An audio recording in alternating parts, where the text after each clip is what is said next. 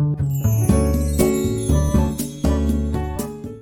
い。星読みアドバイザーのきみこです。星読みで自分を知って自分を好きになって自分のやりたいことに向かって一歩を踏み出す方を応援しています。このチャンネルでは星読みのことや私の日々の気づきなどをお話ししています。昨日の満月は皆さんいかがだったでしょうか？私もですねやっぱり最近満月ちょっと眠くなっちゃうんですけれども昨日はですねあのちょうど蟹座の満月だったからかあのすごくあの私の職場でね蟹座さんがいらっしゃるんですけどその蟹座さんからですねあの可愛い大根とお餅をいただいて思いながらも持って帰ってきました。その方はですねお家でお米を作ってるらしくてであのお餅がですねあのいつも毎年ついているからとっても美味しいから食べてということでね23年前ぐらいからあのくださるんですけれども実は今日ねあとても美味しいんですけどいただいて帰ってくる途中でそういえば去年のお餅がまだあるかもっていうふうに思ったんですよね。であのやっぱりねあの特に何もあの普通にお家でたいあのついたお餅でそれを切ってあの持ってきてくれるんですけれどもそのままにしとくとすぐカビちゃうんですよね。だからいつもね一個一個ラップにしてラップをかけてあのジップロックに入れて冷凍しちゃうんですよ私。であのいただいてたんですけれどもなんかもしかして残ってるんじゃないかな去年のっていうのをふと思いまして家に帰ってきて冷凍庫開けたらですねやっぱりあったんですよね。で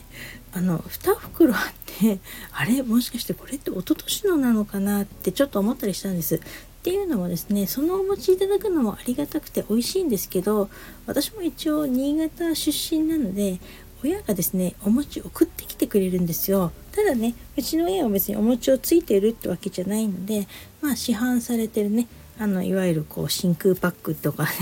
あのなんとかの切り餅って言いますけどその切り餅をですね送ってきてくれるんですよ。であのま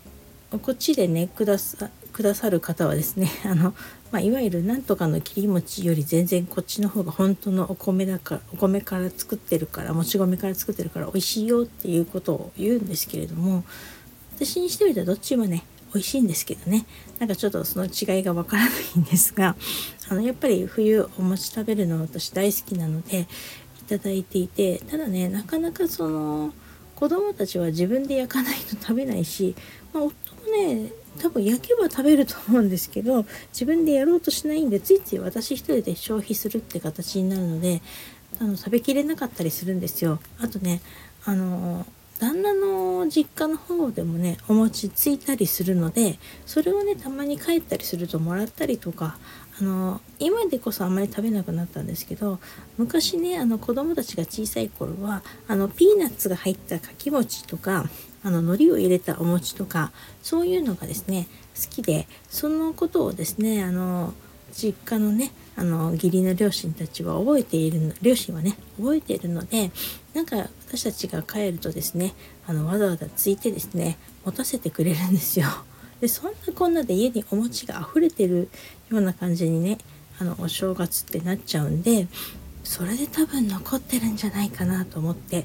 で思ったんですけどお餅って大体冷凍してどれくらい持つんですかねなんかさっきあの夫と話したんですけど夫はですねそんなにもう持たないんじゃないかって言うんですよなんでまあ今年のもらってきたならもったいないけど処分した方がいいんじゃないかって言うんです。だけどせっかくもらったの